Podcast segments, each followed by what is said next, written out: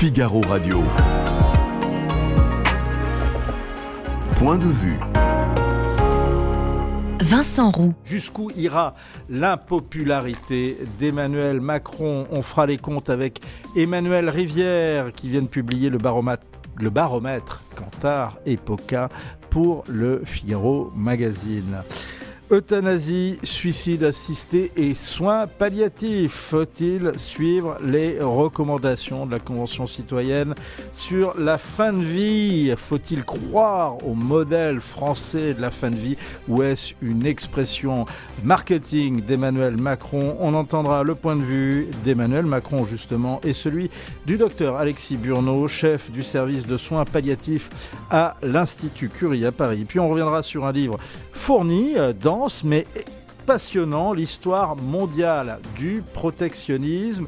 Est-ce que le protectionnisme est le mal absolu, comme on le dit aussi bien à gauche qu'à droite? Ali Laïdi, l'auteur, nous donnera son éclairage, sa réponse, son point de vue.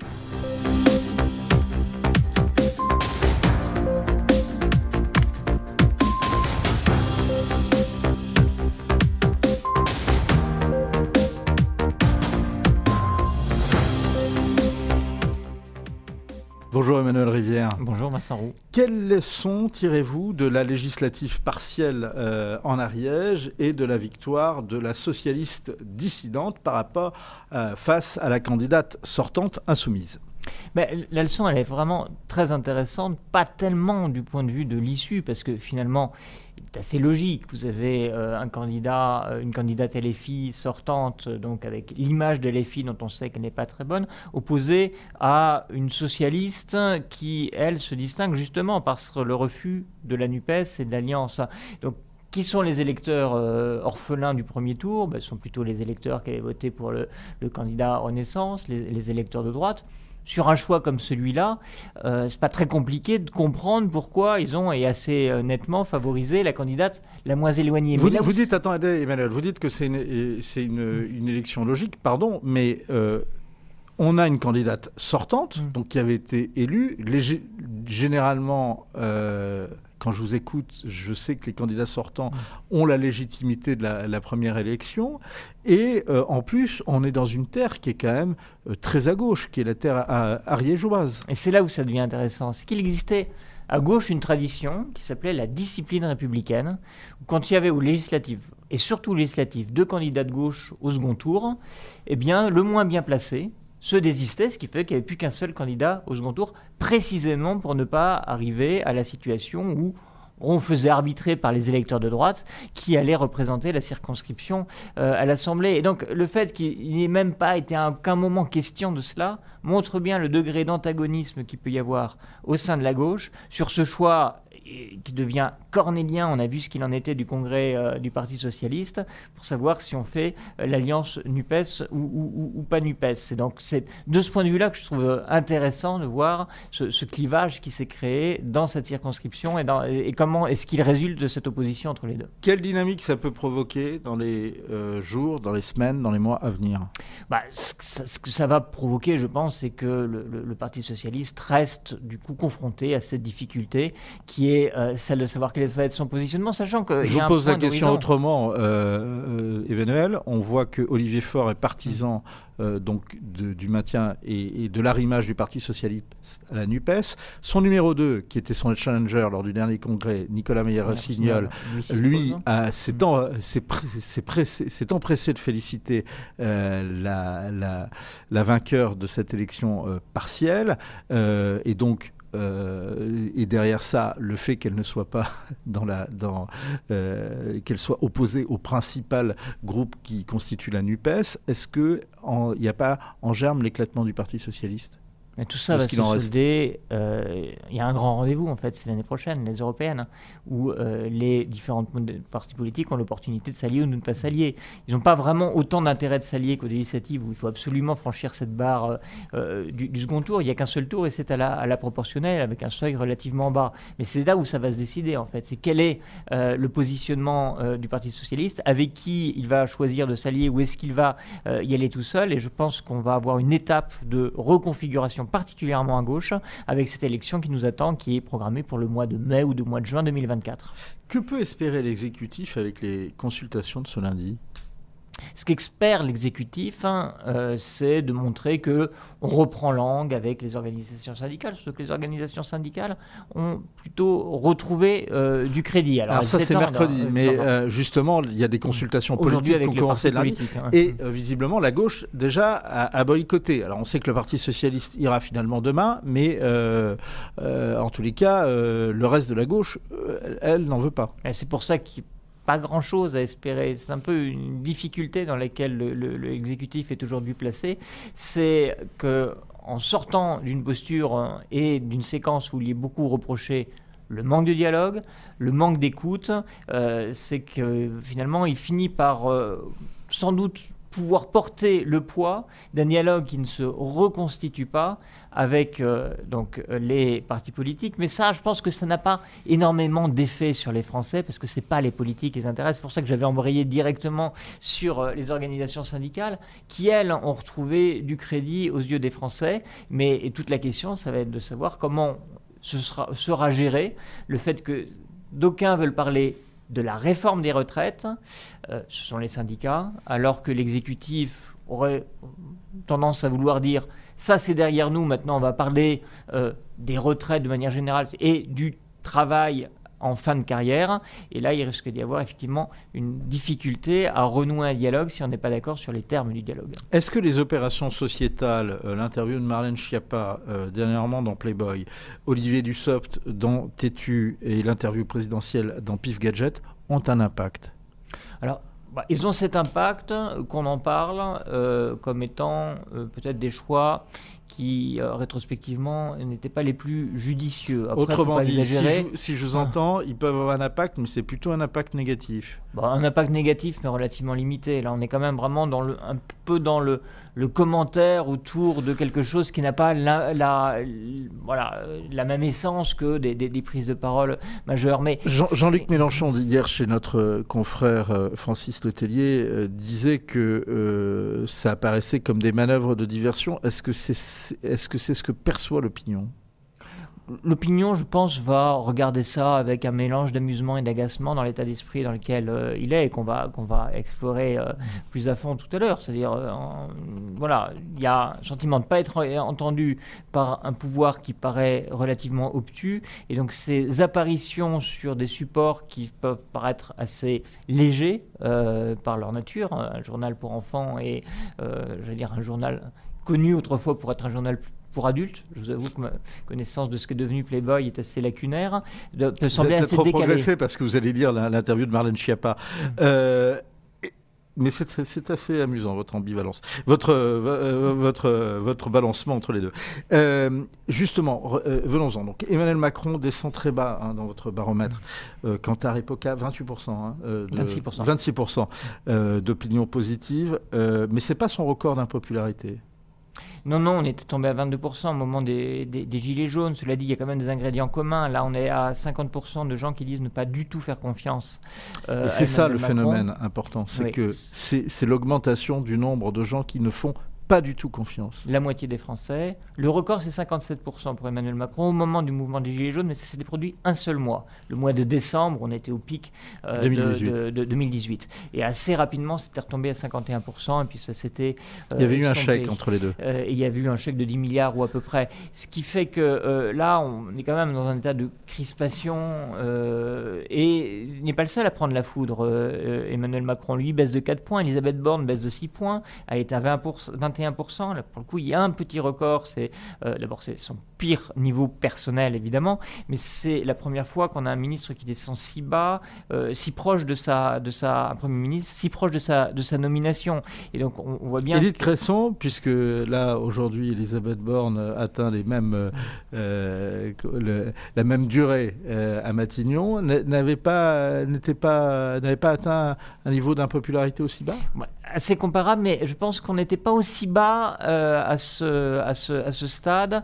Et là, il y a quelque chose qui montre bien d'ailleurs comment Elisabeth Borne a été mise au premier plan. Et même si on considère que c'est Emmanuel Macron qui a proposé initialement et dans son programme ce report de l'âge légal de la retraite, il n'y a pas que la retraite, il y a le 49.3. C'est quelque chose qui, qui, est vraiment très très visible dans l'analyse de nos baromètres. C'est qu'il y a un acte supplémentaire lourd par rapport à ceux qui avaient été déjà engrangés ces, ces derniers mois, qui est le, passage au 49.3. Le 49.3, elle paye au prix fort euh, le 49.3. Vous dites 50% des Français euh, n'ont pas du tout confiance en Emmanuel Macron. Qui sont ces 50% de Français? Il y a un point qui est euh, intéressant à observer, c'est parce que ça pourrait dire des choses de la suite du mouvement, c'est qu'il y a un décrochage chez les jeunes qui sont maintenant une des catégories les plus. Alors, ce n'était pas forcément le cas, une des catégories les plus en, en, retrait. Et euh, à l'inverse, il faut le mentionner, même si ça ne répond pas tout à fait Oubliez l'effet McFly et Carlito. Exactement, euh, si tant est qu'il y en ait eu un significatif. Et d'un autre côté, les cadres, qui étaient une des catégories en soutien, décrochent fortement. Euh, donc, c'est un peu. Pourquoi les cadres décrochent? Je pense qu'il y a différents, différents aspects. D'abord, parce que ils sont euh, eux-mêmes concernés euh, à différents titres par la, réforme. je, crois qu'il y a un cumul entre ceux qui sont mécontents de la réforme et ceux qui sont mécontents de la méthode, euh, qui, tout en adhérant à l'idée qu'il faille faire quelque chose pour préserver l'avenir des retraites, que c'est une catégorie qui en général est assez sensible aux questions de l'équilibre des comptes publics, peut estimer que là, dans la manière dont ça a été conduit, bah, on est dans l'exécution euh, d'une réforme telle qu'on l'entend et que le recours au 49.3 peut avoir eu un effet là aussi particulièrement euh, significatif. Et puis une autre catégorie qui décroche, plus politique, celle-là, euh, sont les sympathisants, les républicains, qui bah, avaient plutôt accompagné jusque-là cette volonté de réforme, mais aussi les conditions, je pense, d'adoption de la réforme ont été sans doute un peu déroutantes pour cette partie de l'opinion publique. Est-ce qu'Éric Ciotti en bénéficie ou est-ce qu'il en pâtit?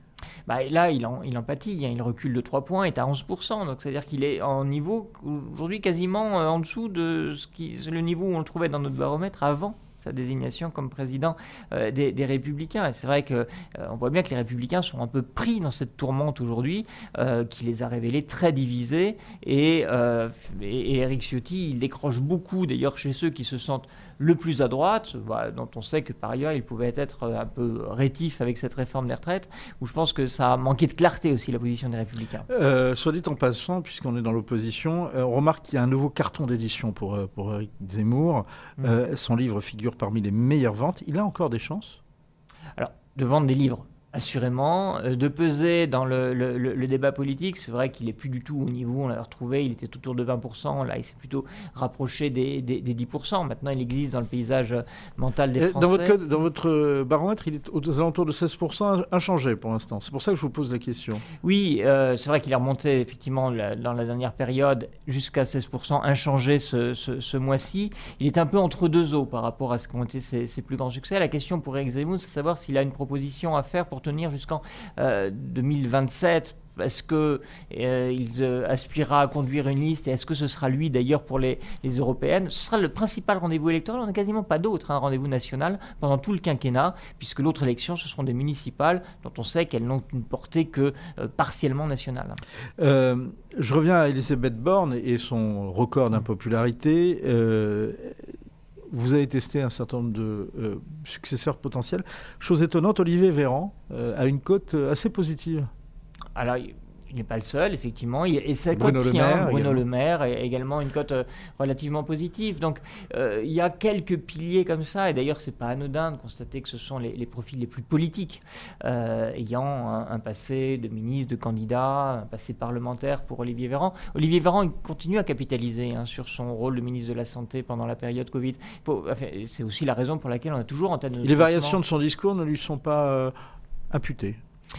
Bah, ce qui montre bien aussi qu'il y a euh, finalement des choses qui, tiennent beaucoup à euh, voilà, la posture dans la durée. Est-ce que les gens sont cohérents par rapport euh, à, eux-mêmes? C'est vrai que la, fonction de porte-parole n'a pas toujours été une fonction facile. Je trouve que là, les deux derniers occupants, que ce soit Gabriel Attal et, Olivier Véran, n'ont pas pâti de toute évidence de ce que dit notre baromètre. à l'inverse, Gérald Darmanin, qui a fait une interview remarquée dans le, chez nos confrères du GDD, euh, ne figure pas dans votre tiercé. Euh, il est pas, il pas un prétendant sérieux pour la succession? En tout cas, c'est une figure euh, plus controversée, hein, qui a une image qui est plus marquée à droite que ceux qu'on a, a évoqués. Et puis c'est vrai que là, il y a une question qui est en train d'être posée, une évolution du débat public sur qu'est-ce qu'il en est du, maintien de l'ordre. Et puis attention, parce qu'il y a une encore là une fois un risque pour euh, l'exécutif, pour le gouvernement et notamment pour le ministère de l'Intérieur de se voir à la fois reprocher euh, voilà, euh, trop de vigueur ou en tout cas un, usage immodéré des forces de l'ordre et de pas assez justement maintenir l'ordre quand on constate les désordres auxquels nous sommes désormais habitués à l'issue de chaque manifestation. Le baromètre Cantar Epoca est à retrouver bien, bien évidemment euh, dans, sur le site du Figaro, dans la verticale politique. Merci beaucoup euh, Emmanuel de nous avoir fait les, commentaires euh, actualisés par rapport à ce baromètre qui est paru ce week-end dans les pages du Figaro Magazine et à la lumière de, des derniers développements et de ce qui va se passer cette semaine. Figaro Radio. Point de vue. Vincent Roux. Dans l'actualité aussi, il y a la fin de la Convention citoyenne et le lancement de l'acte 2 sur la fin de vie par Emmanuel Macron.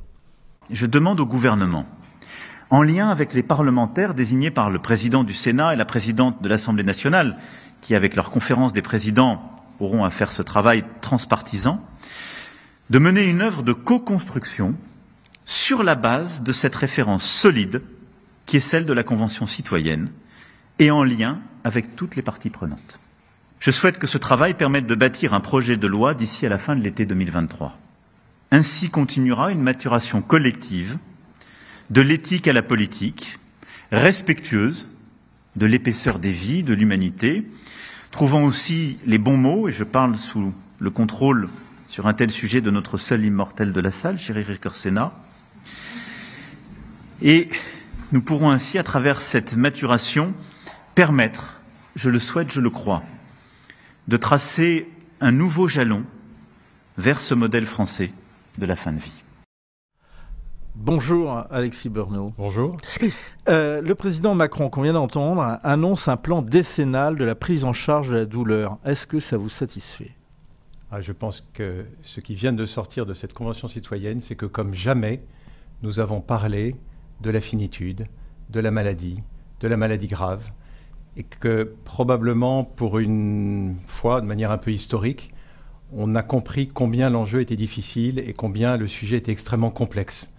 Donc aller repenser à nouveau ce sujet me paraît important. Et ça a été aussi l'occasion de montrer que sur le territoire, il y avait une offre de soins qui n'était pas la même pour tout le monde et pour pouvoir avoir envie de continuer à vivre, eh bien, il faut l'améliorer, cette euh, offre de soins. Et ça a été un des, engagements, a priori, du président ce matin. Alors, vous dites qu'il y a eu une, encore une, réflexion sur, sur, la fin de vie. Est-ce que, comme le dit Emmanuel Macron, justement, dans, dans ce discours euh, tout à l'heure, le système français d'accompagnement de la fin de vie reste mal adapté? Il est insuffisant. C'est-à-dire qu'il y a des endroits où vous avez un accès à des soins, à de la qualité d'accompagnement, à une prise en charge qui fait que vous attendez peu pour être soulagé des symptômes, pour avoir un projet de soins, être accompagné, à savoir où vous allez. Et puis il y a des endroits où il y a beaucoup d'attentes, il y a des endroits où il faut aller loin. Et donc cette offre de soins, elle n'est elle est pas la même partout. Elle est inégalitaire. Elle est très inégalitaire. Vous avez par exemple en France 26 départements qui n'ont pas d'unité de soins palliatifs qui donc sont obligés d'aller composer d'une autre manière et qui peut-être ont des, symptômes qui ne sont pas bien soulagés. Et à force de ne pas être bien soulagés, bah, vous regardez la vie de manière un peu différente. Alors, la Convention citoyenne a rendu ses, recommandations euh, ce dimanche. Euh, il y a trois choses qui en ressortent. Donc, effectivement, euh, une amélioration et une augmentation des, soins palliatifs, mais également d'autoriser euh, l'euthanasie et le suicide assisté. Question, de votre point de vue, faut-il suivre ces recommandations? Alors, vous avez dit deux choses. La première chose, c'est de développer l'accès aux soins palliatifs. Ça, ça paraît incontournable. Ce que je veux quand même dire, c'est qu'il y a une loi depuis 1999 qui avait donné le droit d'accéder à ces soins palliatifs. Donc, 24 ans plus tard, on est encore à pointer du doigt, et la Convention citoyenne l'a pointé, à pointer du doigt que cet accès n'est pas possible. Donc, pour nous, l'urgence serait de rendre possible cela. Sinon, il y aurait une forme d'arnaque à dire, bah, pour ceux qui ont accès, très bien, pour ceux qui n'ont pas accès, euthanasie. Donc nous, nous trouvons qu'il y a quand même une temporalité qui ne peut pas être la même et qu'il y a une, une urgence à, offrir ce soin. Ce serait quand même dommage que par défaut d'accès aux soins ou par défaut de solidarité, euh, on en arrive à faire mourir des gens. Alors, ça, c'est la première partie de la question. La deuxième partie de la question, j'y reviens. Euh, la recommandation, c'est la première fois, enfin, en tous les cas, depuis euh, l'avis du Conseil consultatif euh, national d'éthique, il y a de nouveau cette recommandation, celle de légaliser l'euthanasie et d'autoriser l'euthanasie et le suicide assisté. Est-ce que vous y êtes favorable? Alors, en tant que soignant, et en particulier en tant que soignant de soins palliatifs, en équipe, nous ne sommes pas favorables à ce qu'il y ait une légalisation de l'euthanasie. L'euthanasie, c'est donc euh, un soignant, un médecin, qui vient mettre une aiguille dans le bras d'un patient et lui injecter un produit létal qui le fait mourir en trois minutes. Vous comprenez que dans l'engagement des soignants depuis toujours, qu'ils soient kinés, qu'ils soient assistants sociaux, qu'ils soient euh, médecins, infirmiers ou autres, l'engagement viscéral, l'engagement premier, c'est de prendre soin, c'est de soigner, c'est de guérir chaque fois que possible, mais c'est de soigner toujours. Or, nous pensons que l'acte de faire mourir quelqu'un, n'est pas un acte de soin. Alors ceux qui veulent qu'il y ait cette légalisation de l'euthanasie et qui veulent surtout pas faire cet acte de faire mourir, disent que c'est un soin et disent que c'est un soin palliatif pour qu'il soit relayé aux, médecins et aux médecins de soins palliatifs. En disant ça, nous, sommes dans un, un, pacte, une alliance, une confiance avec les gens. Donc, on n'a pas envie non plus de les abandonner. Nous, notre ADN, c'est le non-abandon. Donc, nous, nous, pensons que parce que nous avons cet interdit, qui est un interdit de société, qui est un interdit aussi qui permet de vivre ensemble, eh bien ça nous oblige chaque fois à penser différemment, à faire équipe avec d'autres, à inventer un nouveau soin, à toujours soulager. C'est ça qui fait que nous, sommes, si vous voulez, euh, motivés à continuer à garder la porte grande ouverte, y compris pour les gens bien évidemment qui demandent à mourir, et c'est une raison euh, euh, première pour les recevoir tout de suite, mais pas à les faire mourir. Nous pensons d'ailleurs que dans ce débat, il y a des gens qui sont en fin de vie, des gens qui ne sont pas en fin de vie, que tout ne relève pas des soins palliatifs et que la question est aussi sociétale plus que médicale. Euh, le nombre de, quand on regarde euh, le nombre de conventionnels qui se sont exprimés, en tous les cas pour les telles ou telles mesures, on s'aperçoit que bien que le nombre de conventionnels favorables à l'euthanasie et à la légalisation du suicide assisté est majoritaire, on s'aperçoit que le nombre de conventionnels opposés à la légalisation de l'euthanasie et, au suicide assisté a augmenté entre le début et la fin de la convention. Est-ce que ça vous étonne? Non, ça m'étonne pas, parce qu'au fil du temps, je pense qu'ils se sont imprégnés de la réalité, de la complexité qu'est le sujet. Le sujet est hyper complexe. Le sujet est, tellement personnel. Pour chaque situation au quotidien, nous passons notre temps à, composer, inventer, euh, euh, travailler dans la dentelle pour construire un projet de soins auprès de quelqu'un, auprès de sa famille, et puis il va évoluer dans le temps, et nous nous adaptons à chaque fois. Donc je, pense que ces heures passées, d'ailleurs j'en profite pour les saluer, ils ont quand même consacré neuf week-ends à, écouter des auditions, à être respectueux les uns des autres. J'ai moi-même été connecté en direct pour pouvoir écouter un certain nombre d'auditions. Et je pense qu'ils ont éprouvé un petit peu de la réalité de cette situation. Après, ils ne sont pas forcément venus sur le terrain, même si certains sont venus et on les a accueillis avec... Vous regrettez qu'ils ne soient pas venus sur le terrain? Il y en a qui sont venus. J'aurais aimé que ce soit un peu obligatoire pour qu'ils voient la réalité du terrain. Parce que la réalité du terrain, c'est toujours un peu différent que l'idée que l'on se fait des choses. Et quand on est bien portant et qu'on se projette dans un avenir, on n'a pas forcément peur de la mort, mais on peut avoir peur de vivre avec un symptôme, de vivre avec une dépendance, de vivre avec une vieillesse, de vivre avec un handicap. Or, nous, nous sommes témoins de choses qui sont assez étonnantes. Nous sommes témoins de gens qui, malgré le handicap, malgré la vieillesse, malgré la vulnérabilité, malgré la fragilité, sont capables de projeter encore des choses, sont capables de penser à venir, sont capables de dire que leur qualité de vie a été correcte aujourd'hui parce qu'ils ont été accompagnés, aimés, qu'ils ont été soulagés. Et ça nous bouleverse et nous voulons être témoins de ça. Quand on rentre en soins palliatifs, de toute façon, c'est la dernière étape. Il n'y a pas de gens qui rentrent en soins palliatifs pour euh, en sortir et revenir à une vie normale après. Alors les soins palliatifs sont nés effectivement d'une euh, rébellion il y a 40 ans d'une médecine qui était un peu trop toute puissante. Alors c'est vrai, on faisait des transplantations, c'est vrai, on faisait de la réanimation, on faisait des choses étonnantes en chirurgie. Mais on, s'acharnait parfois, on se soulageait mal parce qu'on ne savait pas soulager, et puis on pratiquait parfois des, cocktails lithiques pour euthanasier les gens plutôt quand les familles étaient parties. Donc ce n'était pas correct. Il y, a, eu un mouvement de foule d'hommes et de femmes qui ont dit c'est pas possible. Euh, pour honorer la dignité des gens dont la vie prend fin, il faut trouver un chemin entre le faire mourir et l'acharnement thérapeutique qui est de prendre soin toujours pour que le temps qui reste puisse un temps de qualité. Et on a pu voir que ce temps qui peut paraître inutile pour plein de gens, qui peut paraître euh, dénué de sens, eh bien, au contraire, a eu de la valeur, a été hyper précieux. Nous en avons des témoignages très régulièrement. Donc, euh, oui, la naissance des soins palliatifs a été pour des gens qui allaient mourir et dont le pronostic était assez court. Aujourd'hui, c'est assez différent. C'est-à-dire que les soins palliatifs, c'est tout ce qui permet à quelqu'un d'améliorer sa qualité de vie et d'améliorer son autonomie, et en particulier à domicile. Et donc, ces, soins interviennent à différentes étapes d'un parcours du patient, qu'il ait un handicap, qu'il ait une vulnérabilité, qu'il ait une maladie. Moi, je travaille à l'Institut Curie, qui est un très grand centre de, de, lutte contre le cancer, et nous intervenons à différents moments de l'étape du patient atteint de cancer qui peut avoir besoin d'un soulagement particulier, qui peut avoir besoin d'une réorganisation à la maison à un moment de son parcours, parce qu'il rechute, parce qu'il y a un nouveau diagnostic, parce que le, parcours est parfois un parcours du combattant. Mais les soins palliatifs, ce ne sont pas que les soins de la fin de vie, et ce ne sont pas que les soins proposés par du personnel euh, spécialisé, mais par beaucoup de monde. Je vous pose la question différemment. Justement, à l'Institut Curie, euh, quelqu'un qui a atteint d'une tumeur, quelqu'un qui a atteint d'un cancer, euh, si euh, cette personne rentre en, enfin, au suit des, soins palliatifs, elle peut encore espérer euh, vivre longtemps et, continuer à se battre contre son cancer tout dépend bien sûr du moment où nous intervenons. Si nous intervenons dans un moment où, par exemple, il y a une rechute avec des symptômes qui sont douloureux, mais un pronostic qui n'est pas altéré, la réponse est oui.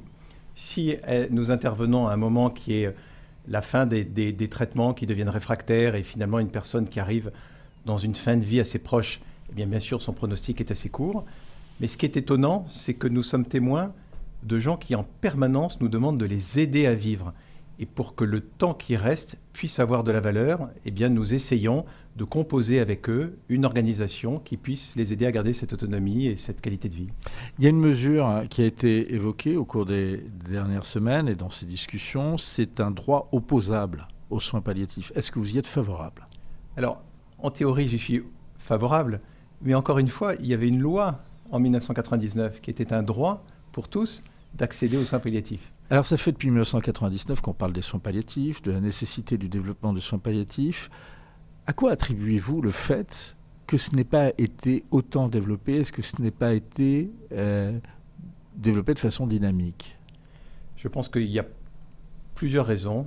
Une des raisons, c'est que nous manquons d'une d'une culture palliative et que peut-être on s'est un peu trop approprié les soins palliatifs par les équipes de soins palliatifs.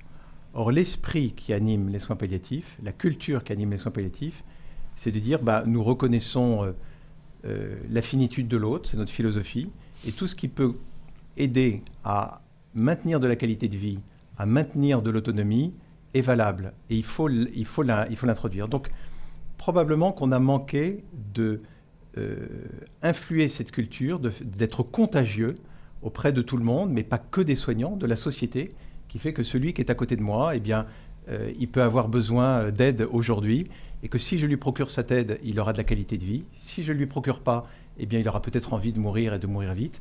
Et aussi, ce sont aussi des, politiques publiques de la ville qui, euh, en réaménageant les trottoirs, en réaménageant l'accès au, au, bus, au métro, au train, fait que pour une personne qui est handicapée, ben, se déplacer, c'est pas l'enfer, ça, ça reste du possible, et que toutes ces personnes qui sont vulnérables, eh bien, elles ont droit de citer. Et pour moi, c'est l'occasion euh, aujourd'hui, dans ce débat qui est fort et qui vient euh, nous bouleverser quand il s'agit de dire bah, peut-être qu'on va administrer la mort aux gens, de dire mais finalement, ça doit nous faire penser au grand âge, ça doit nous faire penser à la vulnérabilité, ça nous fait penser au handicap. Tous ces gens-là, qu'est-ce qu'ils nous disent? Et, nous, qu'est-ce que nous proposons comme politique pour qu'ils aient droit de citer et qu'ils aient envie de continuer la route avec nous. Vous, à l'heure actuelle, euh, docteur Alexis Burneau, de quoi avez-vous besoin personnellement euh, pour développer vos soins palliatifs? Nous avons besoin d'une culture qui se développe massivement. Pour cela, faire en sorte que les soignants, pour commencer par les soignants, puissent avoir une formation qui soit une réelle formation et pas quelques heures à la faculté ou quelques heures en, aux facultés d'infirmiers qui influent cette culture palliative qui n'est pas que la culture de la fin de vie, mais qui est la culture du prendre soin de l'autre. Et que ça soit une, une politique globale euh, qui viennent aussi, bien sûr, ramener du, personnel et des structures dans les zones géographiques où il en manque. Est-ce que vous avez des patients qui ont déjà réclamé euh, l'euthanasie ou le suicide assisté? Oui, absolument. Qu'est-ce que vous leur avez répondu? Alors, une personne qui demande euh, à mourir, c'est une personne en grande vulnérabilité à tous les coups. Donc il y a une procédure qui est que nous les recevons tout de suite. Ça, je crois qu'à peu près tous les services de soins palliatifs ont cette même procédure et nous nous posons avec eux. Et ce qui est très intéressant et qui peut-être a manqué un peu dans le débat, c'est qu'une personne qui demande à mourir, elle a une histoire. Et quand vous passez du temps avec elle, vous vous rendez compte que cette histoire a bien souvent été chaotique, que peut-être cette personne a mis du temps à être soulagée. Elle a une expérience terrible de la douleur qu'elle a vécue. Elle a mis du temps à avoir euh, des soignants, elle a mis du temps à avoir une solidarité. Elle s'est sentie isolée, elle s'est sentie abandonnée. Et finalement, elle se dit, bah, à quoi bon euh, euh, ma famille, l'hôpital, la société, je comprends que peut-être on ne va pas m'aider, alors je, je, veux mourir. Et si nous arrivons à faire alliance avec elle et à lui redonner une certaine confiance et à lui dire comment on peut être joint, quoi faire en cas de problème, le jour, la nuit, le week-end, faire en sorte qu'elle puisse être soulagée et lui donner les moyens d'être accompagnée, dans l'immense, immense majorité des cas, le projet est tout de suite différent et nous faisons un bout de chemin encore ensemble. Est-ce que vous êtes favorable à une clause de conscience pour les médecins qui refuseront de procéder à des euthanasies ou à des suicides assistés? Ah bah, Je pense qu'il faut évidemment une clause de conscience, tellement ce geste est contre nature du soignant. Mais je voudrais dire que, à titre personnel, mon problème, c'est pas d'avoir une clause de conscience, puisque j'essaye de ne pas abandonner, comme mes collègues, euh, les patients. Et, ce qui m'importe, c'est de, pouvoir dire, aujourd'hui, si on en arrive à, se poser la question de faire mourir quelqu'un, c'est qu'on est passé à côté le plus souvent de son histoire personnelle. Et pour moi, l'urgence est d'aller pouvoir se poser sur qu'est-ce qui conduit à ces demandes, quelle est l'offre de soins et quelle est l'offre solidaire de la nation. Ce n'est pas que la question des soins palliatifs, c'est une question sociétale bien plus large. Les soins palliatifs, c'est un petit bout pour des gens qui sont gravement malades en fin de vie, qui ont besoin de soins, d'accompagnement, etc. Mais vous voyez qu'aujourd'hui, il y a des gens qui demandent à mourir, qui ne sont pas en situation de fin de vie, qui ne sont pas en situation palliative et qui, bien souvent par défaut de solidarité ou bien souvent par une solitude ou par inquiétude de vivre, eh bien, on arrive à, clairement de poser ça. Euh, est-ce que vous avez des patients ou des familles, ça sera ma dernière question, de patients qui craignent une légalisation de l'euthanasie ou une évolution législative? Il y a très clairement des gens qui s'inquiètent de savoir comment on va les soigner demain. Tout à l'heure, j'ai pris en charge une dame, une soixantaine d'années, qui est en phase avancée d'une maladie grave et qui m'a dit, là en ce moment, j'arrête pas d'allumer la télévision, on ne parle que d'euthanasie, ça va plomber le moral. Une autre, il n'y a pas longtemps, me dit, mais est-ce que vous croyez que j'ai encore le droit de vivre? On m'a annoncé la progression de mon cancer. Donc, euh, une autre fois, il n'y a pas longtemps, des, gens hospitalisés, des enfants, des, adultes, et qui regardent la télévision ils entendent, si vous voulez, un discours qui, est, euh, qui fait la promotion du suicide, qui fait la promotion de l'euthanasie ça crée des inquiétudes, bien évidemment, même si je comprends ces discussions et même si je trouve qu'il est éminemment important que chacun s'exprime et puis prendre part au débat parce qu'il n'y a pas qu'une vérité, bien évidemment. Merci beaucoup, euh, Alexis Burno. Merci. de votre témoignage. On va bien sûr continuer à s'intéresser euh, à, ce, à, ce, à, ce, dossier, euh, puisque Emmanuel Macron a annoncé, en tous les cas, sa volonté qu'un projet de loi soit déposé d'ici l'été. Je vous reviendrai, on en rediscutera. Merci. Merci beaucoup, Alexis Burno. Figaro Radio. Point de vue.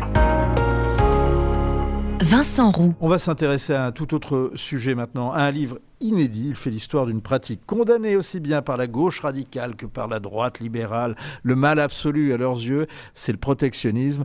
Euh, mal absolu quand on entend justement à la fois la présidente de l'Assemblée nationale ou encore le président quand il était en campagne l'an dernier.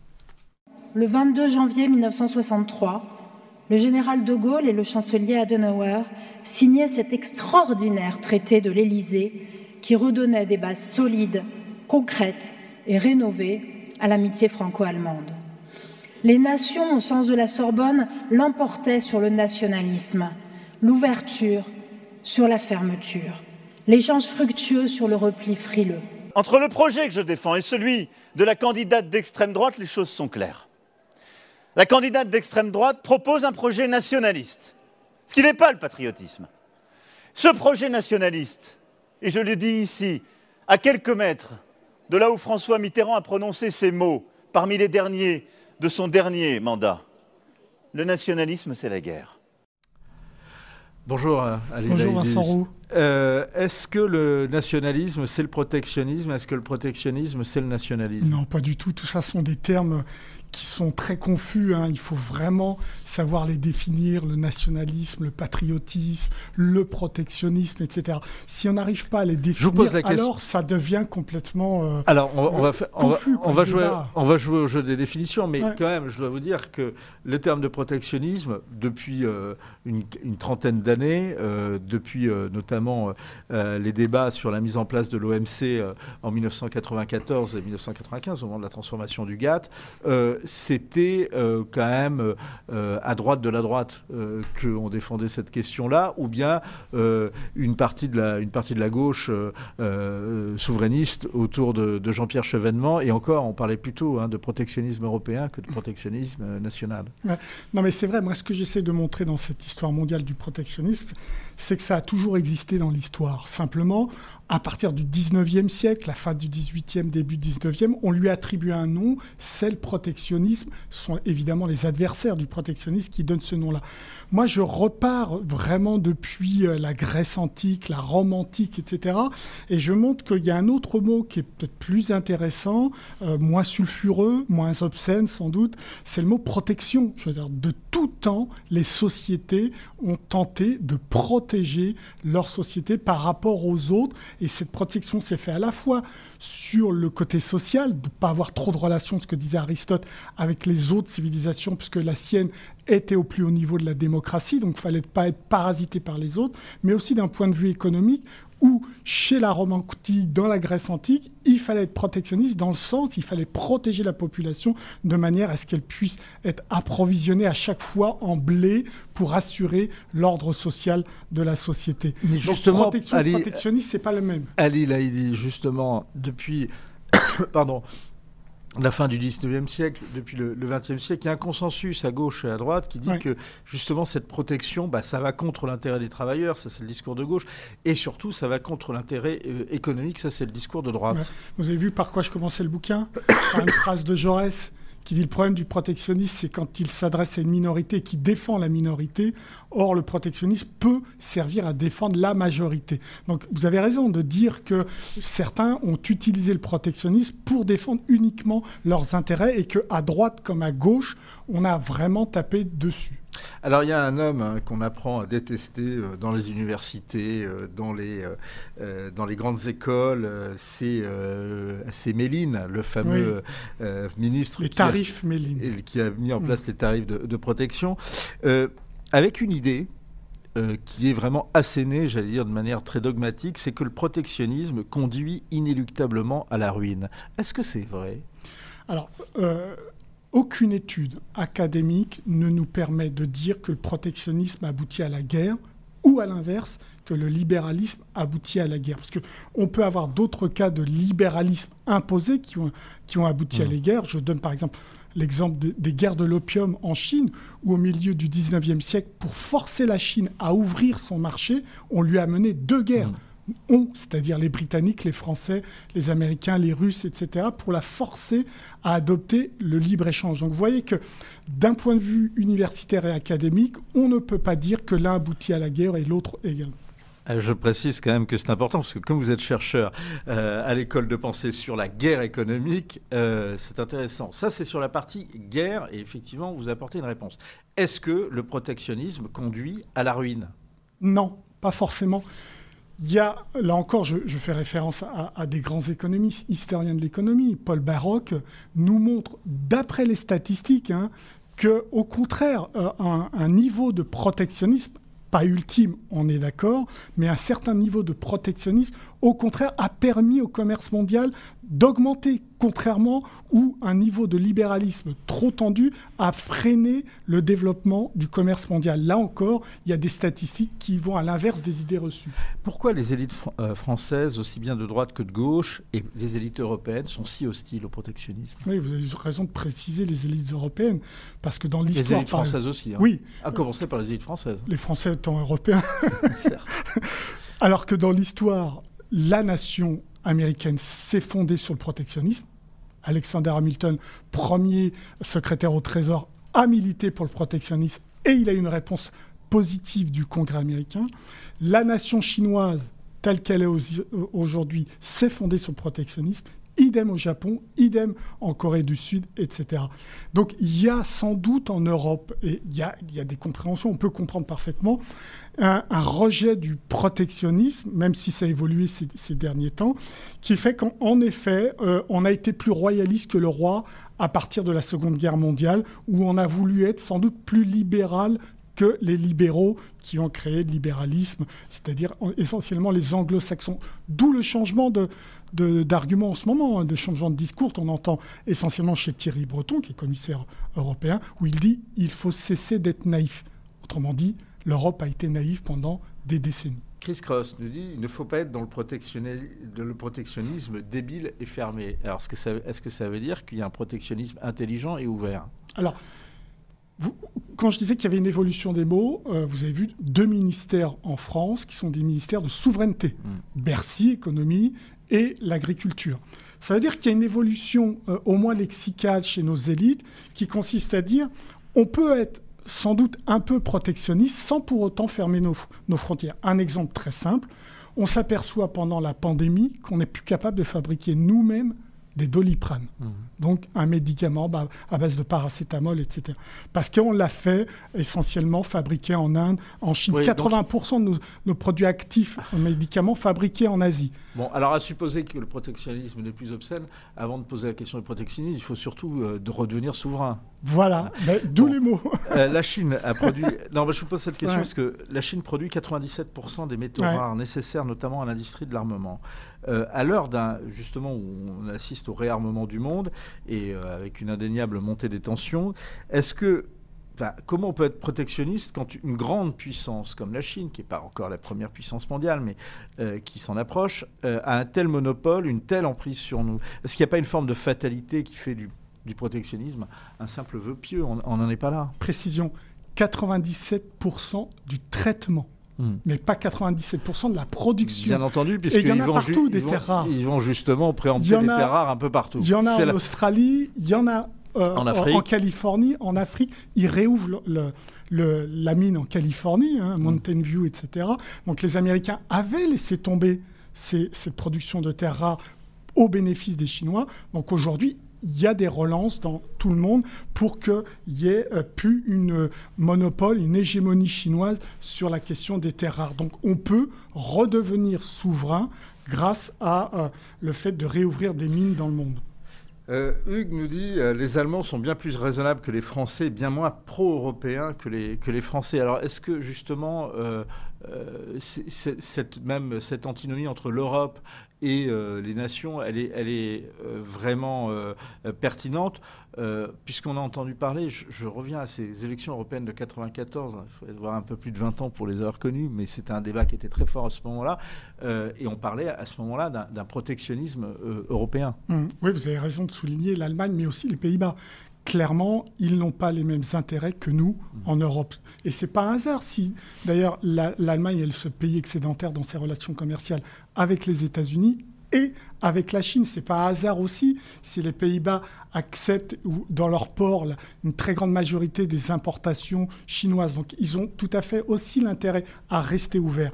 Mais Allemands, euh, Hollandais, Français, Italiens, Espagnols ont compris depuis 2-3 ans qu'il fallait être souverain dans un certain nombre de secteurs, notamment les secteurs stratégiques, entre autres l'hydrogène, les batteries électriques, etc. Donc on peut relancer la production européenne avoir une approche un peu de protection ou de protectionnisme sans pour autant se fermer, continuer à avoir des relations économiques. Comment on peut faire justement avec des, rapports de force qui sont si défavorables aujourd'hui, où on est si dépendant, où, où on est si peu souverain? Alors moi, je n'ai pas de complexe d'infériorité en tant qu'Européen. On est le premier marché mondial. Hein, très clairement, je veux dire, on est un vrai marché. Le problème, c'est qu'on est un marché totalement ouvert sur les autres, mais pas que la Chine, hein, totalement ouvert sur les marchés japonais, américains, etc., et qu'on n'a jamais demandé la réciprocité. Pourquoi?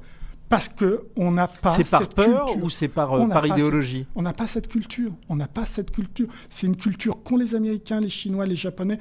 La culture du rapport de force, l'idée tout simple qu'on nous a ingurgité depuis trois siècles que le commerce était forcément doux, adoucissait les mœurs, c'est faux. Il y a dans le commerce, dans l'économie, de la violence. Le champ politique n'a pas le monopole de la violence. Et nos élites, euh, à Sciences Po, à l'ENA, à X, n'ont jamais eu de cours HEC. n'ont jamais eu de cours d'intelligence économique pour comprendre les rapports de force. Et donc, qu'est-ce qui manque à l'Europe? Trois choses. Premier, une vraie stratégie, donc une doctrine. Demandez aux Européens quelle est la doctrine de sécurité économique de 450 millions de Mais est-ce que, attendez, Ali, euh, est-ce que ça ne va pas plus loin que ça? C'est-à-dire que euh, les intérêts sont extrêmement divergents en Europe. On le sait au plan géopolitique où jusqu'à l'invasion, euh, de, la Russie, de, l'Ukraine par la Russie, euh, l'ennemi pour l'Europe centrale était à l'est, tandis que pour l'Europe de l'Ouest, l'ennemi était au sud. Donc il y avait quand même une divergence géopolitique majeure. Et est-ce que cette divergence, on l'a pas également au plan économique, c'est-à-dire effectivement certaines nations, peut-être autrefois la France, celle du général de Gaulle, mais il voulait être souveraine et première leader sur un certain nombre de, productions, quand d'autres nations ben, s'accommoder euh, euh, très bien euh, des, produits, des produits américains. Vous avez entièrement raison, Vincent. Il n'y a, a, pas les mêmes intérêts en Europe entre Paris, Berlin, Rome, Amsterdam, etc. Il n'y a pas les mêmes intérêts, c'est très clair. Mais vous avez noté aussi la, certaines évolutions à partir de la crise du Covid, à partir de la guerre en Ukraine. Vous, avez entendu les derniers mots de Ursula von der Leyen, la présidente de la Commission européenne, après sa rencontre avec euh, le président Joe Biden récemment, en train de s'aligner derrière la position américaine vis-à-vis de la Chine. C'est toute une question qu'on doit se poser. Est-ce que l'Europe doit avoir défendre ses propres intérêts ou est-ce qu'elle doit s'aligner derrière les États-Unis dans ses rapports avec la Chine? Emmanuel Macron amène Ursula von der Leyen dans ses bagages, euh, si je puis dire, à moins que ce soit l'inverse. Mais euh, est-ce que la commissaire européenne, enfin la, présidente de la Commission européenne et le président de la République française vont défendre les mêmes choses à Pékin? Bah, Vous avez raison de noter que Olaf Scholz, par exemple, le chancelier allemand, était allé seul récemment. Il n'a pas emmené Van der Leyen. Le président français, lui, fait ce geste. On a plutôt tendance à penser que la Scholz et Ursula von der Leyen ont les mêmes intérêts. oui, mais elle est présidente de la, de la Commission. Mais vous avez raison de dire que je pense que la, position du président Macron, c'est en effet de tout faire pour pas aligner l'Europe derrière les États-Unis et de voir quels sont les intérêts de l'Europe vis-à-vis de la Chine. Et de ne pas faire une guerre économique telle que les États-Unis le font à la Chine pour les relations entre Bruxelles et Pékin. J'en viens à votre, à votre livre, hein, qui est vraiment mhm. très intéressant. Vous évoquez également dans un chapitre euh, le consensus politique aux États-Unis, vous l'avez déjà évoqué hein, dès le début de cette interview, autour du protectionnisme. Que les présidents soient démocrates ou républicains, euh, c'est là où c'est intéressant, c'est qu'en en fait, euh, on le disait, en France, il y a un rejet aussi bien à droite qu'à gauche du protectionnisme. aux États-Unis, c'est l'inverse. Il y a un consensus aussi bien à droite, à gauche autour du protectionnisme. bah, vous l'avez vu, hein, l'exemple très, très classique, c'est Trump qui défend les intérêts des travailleurs américains, Biden arrive et il défend aussi les intérêts des travailleurs américains dans sa relation avec Pékin. Donc il y a une vraie continuité aux États-Unis de cette politique de défense des intérêts économiques. Et les plus grands guerriers économiques ne sont pas les républicains, ce sont les démocrates. C'est eux qui, à partir de 93, sous la présidence de euh, Bill Clinton. vont mettre en place tous les outils de guerre économique pour défendre les intérêts des États-Unis après avoir fait le job, c'est-à-dire avoir battu l'ours soviétique. Et c'est vrai que ça nous est complètement étranger. Euh, contrairement, euh, et d'ailleurs, contrairement aux idées reçues, c'est ça qui est intéressant, vous, vous soulignez, le protectionnisme peut aller au-delà des frontières. Je pense euh, justement à ce qu'on appelle, euh, ça, ça renvoie à un autre de vos, ouvrages, au principe d'extraterritorialité du, droit, euh, traduction en français courant. En gros, tout simplement, les États-Unis, le Congrès américain votent des lois qui sont applicables non seulement sur le territoire américain, mais aussi sur l'ensemble de la planète. Et ça, c'est une forme de protectionnisme, en fait. Oui, complètement. Ça sert à défendre les intérêts des grandes multinationales américaines. Mais comment on peut justement euh, répondre à ça? Comment on peut réagir à ça? On l'a vu, euh, la BNP Paribas a, subi, 9 milliards. A, dû payer 9 milliards d'amendes parce qu'on faisait, euh, on faisait, on faisait, d'ailleurs, on faisait quoi? On faisait du, commerce avec l'Iran, l'Iran et Cuba. Mais on utilisait le dollar rien n'interdit au niveau international d'utiliser le dollar. Il n'y a que les États-Unis qui ont décidé. Donc comment on réagit? Bah, D'abord, on a déposé plainte en 1994, les Européens. Mais comme on n'a pas de culture de rapport de force, Bill Clinton est venu nous entourlouper en nous expliquant qu'il valait mieux retirer la plainte, etc., à l'OMC. Ce qu'ont fait les Européens. Et donc, il n'y a pas cette culture. Ils ont aussi euh, une loi qui interdit aux entreprises européennes de se soumettre à une législation étrangère. Ils ne l'ont jamais appliqué. Donc ils n'ont poursuivi aucune entreprise européenne qui se sont soumises aux droits américains. Et le pire, c'est que les, Chinois, eux, sont dans la réciprocité. Ils ont mis en place toute une série de lois ces 3-4 dernières années qui sont des lois miroirs par rapport aux États-Unis. Donc nous, Européens, on va être pris en étau entre les deux. Est-ce que la dernière guerre protectionniste qu'on est en train de voir, c'est un peu la guerre autour de Huawei et TikTok Oui, c'est le euh, symbole. C'est le symbole. Comment ça, qu'est-ce que ça induit? Comment ça va finir? Alors, euh, très clairement, euh, ça va être difficile d'empêcher la, montée en puissance technologique de la Chine, telle qu'elle est partie, avec un certain nombre d'avances dans un certain nombre de, technologies. Bah, l'espoir des Américains, c'est de découpler le monde. C'est de retrouver une espèce de, de schéma qu'on a eu de 45 à 89, une espèce de bipolarité économique qui fait dans que... laquelle il peut y avoir une domination. C'est votre voilà. Euh, quel bilan, et ça sera ma dernière question et réponse courte, Ali, mhm. parce que c'est passionnant de vous entendre, mais le temps file justement. Euh, vous tirez de l'OMC. Est-ce que, pour reprendre une expression d'Emmanuel Macron, euh, elle est en état de mort cérébrale? Oui, c'est vrai. Elle est en état de mort cérébrale en partie du fait qu'on n'arrive plus à trouver un certain nombre d'accords sur les, grands traités de libre-échange, mais aussi en partie du fait que les Américains, encore eux, bloquent la nomination des juges à l'organe de règlement des différends. Donc, euh, ce qui faisait la spécificité de l'OMC par rapport au GATT, c'était en plus le fait d'avoir un lieu, un tribunal où on pouvait se mettre d'accord sur les différentes difficultés et différends qu'on avait. Aujourd'hui, c'est plus possible. Le GATT, c'était l'autre instance qui régulait le commerce mondial. C'est très intéressant. On est rentré finalement dans une nouvelle histoire du mmh. commerce mondial. C'est ce qu'on euh, comprend en vous écoutant et en vous lisant. En lisant l'histoire mondiale du protectionnisme. C'est un nouveau livre d'Ali Laïdi. Il faut lire tous les livres d'Ali Laïdi. Ils sont extrêmement intéressants. Euh, voilà, vous prenez un peu votre week-end, euh, mais vous apprenez énormément de choses. Et c'est aux éditions Passé Composé. Merci beaucoup, Merci Vincent. Ali, d'avoir répondu à nos questions. Et puis on vous reverra pour votre prochain livre.